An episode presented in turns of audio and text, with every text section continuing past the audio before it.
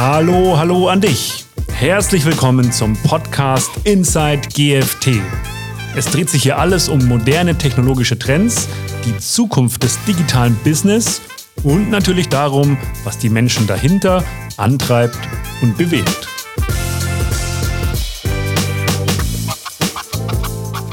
Ja, hallo Daniel, schön, dass du Zeit für mich hast. Du ähm, leitest ja bei GFT Deutschland den Bereich AD&M. Ich komme ja aus der Softwareentwicklung, ähm, die sich eigentlich dann beschäftigt, Software quasi zum Laufen zu kriegen. Wie, wie geht es denn dann weiter? Hi Sande, erstmal danke für die Einladung. Ähm, danach kommt AD&M. Wir kümmern uns darum, dass Software, die mühevoll gebaut worden ist, danach auch sehr stabil läuft. Das heißt, wir decken alles ab von Kundenreklamationen, äh, Verfügbarkeitsanalysen, DevOps, Continuous Improvement, Updates, Upgrades. Alles, was dazu dienlich ist, die äh, Verfügbarkeit sicherzustellen. Ähm, wie sieht denn dein Tag aus, wenn du ins Büro kommst?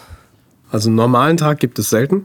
Das bedingt das Geschäft. Äh, in AD&M betreuen wir eine Menge Systeme für Kunden.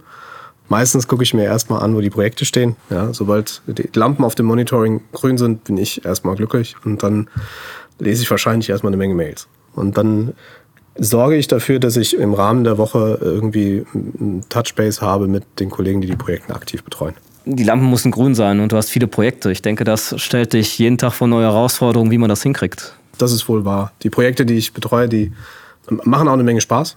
Ich bin auch froh, dass ich mit Kollegen drumherum arbeite, die wirklich intensivst für den Kunden sich da reinhängen, dass das klappen wird. Das mag zwar schmalzig klingen, aber es ist genau so und äh, das macht tatsächlich täglich Spaß. Das heißt, äh, ihr arbeitet eigentlich in größeren Teams. Ja, wir haben bei den Projekten immer eine Person, die den Service Manager, der äh, sich verantwortlich zeigt für das Projekt und der das alles koordiniert. Das ist die Ansprechstelle für den, für den Kunden dann quasi auch. Genau, das ist die Ansprechstelle für den Kunden, ist lokal basiert. Das ist auch der interne Ansprechpartner, sowohl für das Projekt als auch für uns in der Steuerung. Der hat die Übersicht oder sie und tut alles dafür, dass das im Sinne des Kunden passiert wie ein Projektleiter. Das ist eigentlich immer so, dass das Team mit das Wichtigste im Projekt ist. Was habt ihr da so ähm, zu tun mit dem Team? Wir betreuen für den Kunden die Software, in die er viele Entwicklungskapazitäten reingetan hat. Das heißt, irgendwann ist die Entwicklung nun mal zu Ende, das, das Stück Software funktioniert und ähm, wir übernehmen es dann so, dass äh, die Dev-Kapazitäten wieder verfügbar sind für neue Sachen. Es gibt halt Leute, die betreuen gerne, das, das sind wir. Es gibt Leute, die wollen halt neue Dinge bauen und immer neue Herausforderungen sehen. Das sind dann die Kollegen bei Dev. Das mischt sich immer mehr dank DevOps und agilen Methodiken. Und wir dürfen für den Kunden diese Software sicherstellen, dass sie verfügbar ist. Wie sieht denn das jetzt konkret aus? Du sagst, es gibt irgendwie quasi die Entwicklung und dann später quasi die Wartung. Wie geht dann dann konkret der, der Übergang zwischen den beiden Phasen? Häufig mit einer Transition. Und je früher dieser Austausch passiert, desto besser. Also wir wollen eigentlich nicht diese, diese harten Schnitte, das, das, das ist schwierig. Wir sind meistens bereits in so den Endphasen einer Entwicklung. Wenn so die letzten Tests durchgelaufen sind, kommen wir meistens rein und, testen vielleicht nochmal nach oder machen ein Assessment und übernehmen es dann flüssig rüber in so eine, eine sogenannte Hypercare-Phase. Und dahinter ist dann ein größeres Team, was dann quasi schaut, was im äh, Wartungsbereich passiert. Ja, wir haben ähm, gemischte Teams aus verschiedenen Standorten. Je nach Lokation oder Bedürfnissen des Kunden gucken wir nach, dass wir skill-based, nennt sich das, staffen. Also, dass wir gucken, wie der beste Schnitt für den Kunden ist und wo die Kollegen verfügbar sind. Service Manager sind dann sehr im intensiven Austausch damit, gucken sowohl auf der Kundenseite, was hat sich neu ergeben, sind in deren Projektstreams mit drin und auf der anderen Seite dann halt mit unseren Kollegen Lokal- oder Nearshore unterwegs. Was sind denn die Themen, die euch da gerade rumtreiben? Was sind so die Herausforderungen, die ihr im Alltag bei den Projekten habt? In den Projekten äh, sind die Herausforderungen vor allen Dingen, dass wir unser Volumen schwer vorhersehen können, was so auf uns zukommt. Das liegt in der Natur der Sache und macht äh, zugegebenermaßen auch am meisten Spaß, weil wir es halt genau das ansehen, was es ist, eine Herausforderung. Also würden Themen auf uns zukommen, die wir ja schon vorher kennen, dann würden wir sie ja abfangen. Also eine Herausforderung ist quasi, ähm, dass Projekte grundsätzlich verschieden sind und man da individuell darauf reagieren muss. Sie haben schon ähnliche Muster. Das können wir dann ganz gut nutzen, weil wir für viele Sachen einfach auch Standards haben, wie ein Assessment zum Beispiel. Aber logischerweise kennen wir ja nicht die Herausforderungen von Kunden, die auch neu auf uns zukommen. Ja, also wir, wir wissen, was wir schon können, wir nutzen das so weit wie möglich und haben dann Module, aber wir tailern unsere Lösungen sehr stark. Jetzt hast du gesagt, ähm, du hast Module. Ähm, was sind denn da so Module, die du beisteuern kannst? Der Klassiker sind die ITIL-Umgebungen, die wir da drin haben. Die neueren Themen sind, wie müssen wir uns agil aufstellen. Ähm, Startpunkt ist immer, wie viel Erreichbarkeit wollen wir denn haben? Also so ein Level 2 ist meistens mit drin. Und wie tief soll Level 3 gehen? Also gehen wir dahin, dass wir da das Bugfixing noch mit übernehmen oder sollen wir das ganze Release-Management und Deployment übernehmen? Ja, und da kommt sehr stark drauf an, wie passen wir uns auch der Orga vom Kunden an? Also was ist sein konkreter Fall, wie er da arbeitet? Ich kenne das in meinen Projekten, dass die meistens agil sind in der Entwicklung. Ähm, das heißt, A&M bleibt dann auch weiter agil. Zu großen Teilen, ja. Wir sehen, dass agil das Thema ist, mit, auch schlussendlich mit Cloud, was reinkommt, wo wir sagen, mit dem müssen wir Schritt halten. Das, das macht auch Sinn, ist auch alles gut. Wir haben dafür die Kollegen rund um DevOps, die dabei sind, die halt auch dann sehr direkt sehen, was welche Deployments und können das Feedback auch zurückspielen. Das ist genau das, was man sich vorstellt. Es gibt einen Grenzbereich, das ist so die Erreichbarkeit. Es ist halt schwierig, agil die Ticketbearbeitung zu planen. Da, da greifen wir auf klassische Idle-Strukturen in den meisten Fällen zurück. Du hast gerade Cloud erwähnt als äh, eines der Themen, die jetzt quasi aktiv sind. Das zweite Thema, was ja auch GFT umtreibt, ist AI. Gibt es da irgendwelche Ansatzpunkte zu sagen, das könnt ihr nutzen für AD&M?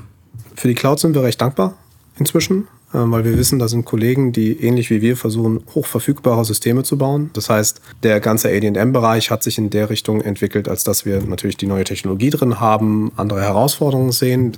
Das meistern wir aber, aber wir sehen halt den Mehrwert für den Kunden sehr stark. Das macht definitiv Sinn. Genau, AI äh, ähnlich. AI ist ein Themengebiet, das äh, sich in den letzten Jahren äh, extrem nach vorne entwickelt hat auch wiederum durch die Cloud. Und das ist auch das, was wir in den meisten Projekten auch mit reinsetzen. Wir fangen da am Anfang zumeist damit an, eine gemeinsame Datenbasis zwischen Front und Backend und den ganzen angeschlossenen Services zu bauen, um eine Transparenz zu haben.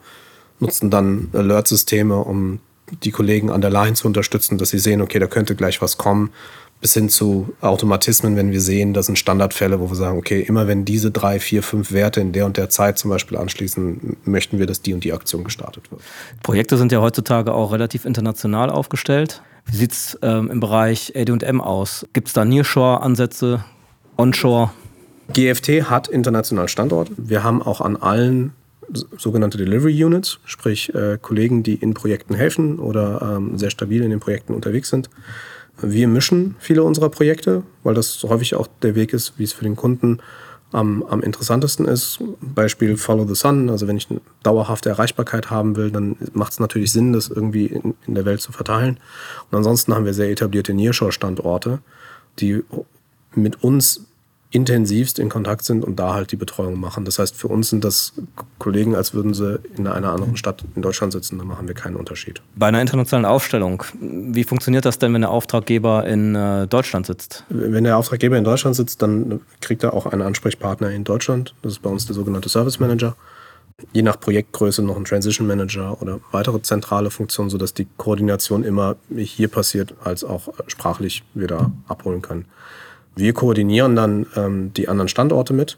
Ist allerdings in unserem Fall auch äh, eher der Standard, weil unsere Kunden zumeist auch Standorte woanders haben. Das heißt, viele Kunden nutzen das halt auch, um dann lokal ihren Service zu erbringen in lokaler Sprache. Also macht es auch Sinn, ähm, dann genau an den Standorten zu sein, wo auch der Kunde vor Ort ist, um dann entsprechend Synergien nutzen zu können. So, so ist die GFT auch aufgestellt. Also wir sind, wir, wir suchen die Standorte am meisten aus, wo auch unsere größten Kunden sind da ist auch Vertrauen sehr, sehr, sehr wichtig, ne? weil, weil die Kunden natürlich auch wollen, dass die dass Systeme, wo die Kunden quasi 24-7 drauf gucken, auch immer, immer da sind und auch immer funktionieren. Genau, und um sicherzustellen, dass denen auch 24-7 gut geht, schauen wir, dass wir möglichst viel im Hintergrund auch aus den Systemen an Informationen ziehen können. Das heißt, heutzutage geben mir ja viele der Systeme die Möglichkeit, dass ich Gesundheitschecks durchführe, dass ich das alles über mehrere verschiedene Monitoring-Systeme steuere. Wir versuchen das von Frontend bis Backend einmal eine zentrale Übersicht zu generieren, um auch vorher zu sehen, wie geht's und wie so, wie so eine Art Gesundheitscheck fürs System. Hm, so und der Sport, ne? Ja, und der Sport. Grün, Rot, Gelb.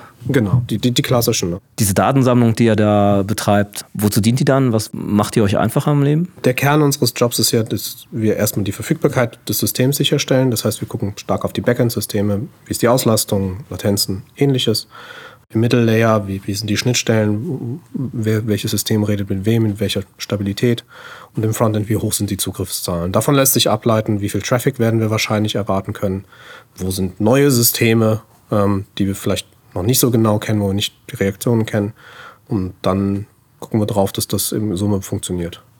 Das heißt, wenn ihr das so beobachtet über den Tag verteilt, da passieren sicherlich Sachen, daraus werden dann Tickets erstellt, die bearbeitet. Also der normale Alltag ist, wir kriegen mit vom Kunden, der sich bei uns meldet, dass was kaputt ist, bearbeiten die Sachen und schauen darauf, dass wir erstmal dieses Basisvolumen handeln. Um das zu unterstützen, nutzen wir alles, was die Systeme an Daten mit sich bringen. Das heißt, wir bauen Monitoring auf und ähnliches und versuchen Alerts oder Schwellwertanalysen zu machen, sodass wir sagen, okay, wo können wir denn? Das strahlt aber in zwei Richtungen ab.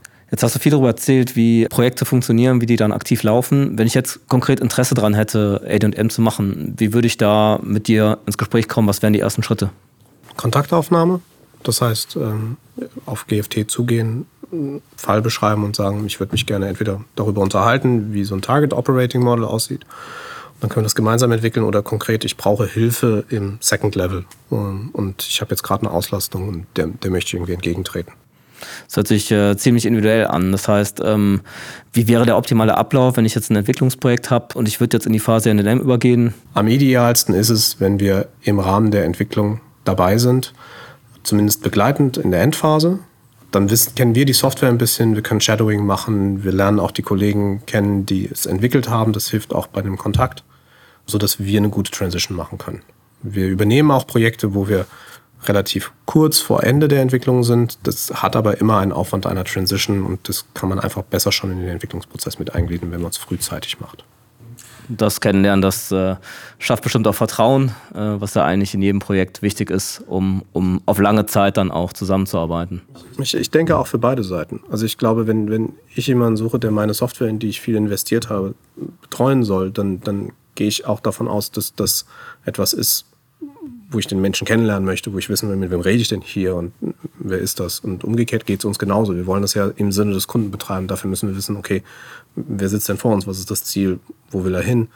Ähm, damit wir das nicht nur für das Momentum machen, sondern dass es auch äh, langfristig funktioniert. Wie lange äh, sind denn so die Projekte, die du da betreust? Fängt bei einem Jahr an, wenn wir schnell mal helfen sollen und endet bei immer noch seit 20 Jahren gefühlt. Also ähm, wir, wir pflegen eher nachhaltige Verbindung zum Kunden. Das ist bedingt aber auch das Geschäft. Ähm, wir machen den Betrieb der Software. Ja? Und wir hoffen ja, dass die lange genutzt wird. Das ist ja Ziel des ganzen Jobs, den wir machen. Jetzt äh, ist das optimal gelaufen. Äh, ihr seid im Projekt, ihr habt jetzt äh, Kontakt mit dem Kunden, mit den Ansprechpartnern, seid so ein bisschen in das Projekt reingerutscht. Wenn jetzt AM dann wirklich von euch aus primär be betreut wird, wie sehen denn dann die ersten, sag ich mal, Monate aus in dem Projekt? Am Anfang steht die Transition-Phase. Das heißt, wir machen ein Assessment, wir schauen uns die Software an, wir checken das nochmal alles, ob irgendwas noch fehlt. Dann machen wir in den meisten Projekten bereits die Übernahme erster Incidents, sodass wir da relativ schnell reinkommen und üben können, während wir im Hintergrund die Experten aufbauen, die dann im Second Level auch direkt zugreifen und auch in die Lösung reingehen. Und damit wächst das Team dann, da kann man noch ein paar Sachen austauschen. Dann gehen wir in eine Hypercare-Phase, sprich, dass die erfahrungsgemäß sind die ersten Monate einer Software noch ein bisschen mit Bugs behaftet. Da läuft das noch nicht ganz alles so rund.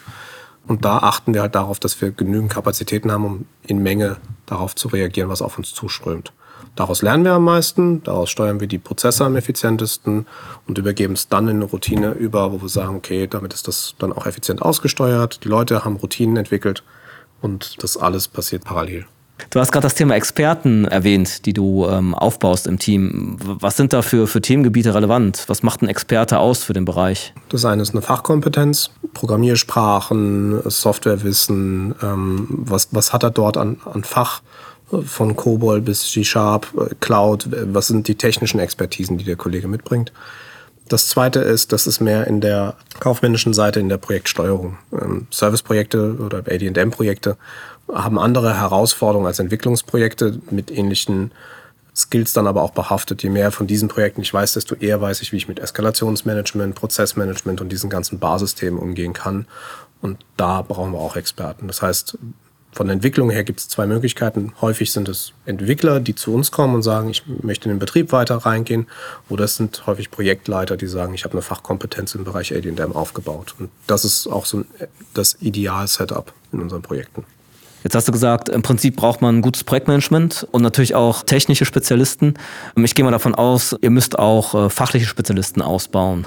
Absolut. Wir haben Kollegen, die sind im Banking-Umfeld zu Hause, wir haben Kollegen, die sind im Industrieumfeld zu Hause. Interessant ist es, diese dann miteinander zu mischen. Dafür haben wir unsere Strukturen. Die lernen dann voneinander, tendieren aber dazu, dass sie doch lieber in ihrem sogenannten Home-Turf bleiben. Es ist aber spannend zuzusehen, wie die äh, auf der Fachseite haben sie ähnliche Probleme oder Herausforderungen. Ja, vielen Dank, Daniel. Ich glaube, ähm, du hast viel Interessantes erzählt über, über AD&M. Ich glaube, wenn jemand äh, Fragen dazu hat, dann kommt er einfach auf dich zu. Äh, du stehst gerne dazu bereit. Vielen Dank für deine Zeit. Sehr gern.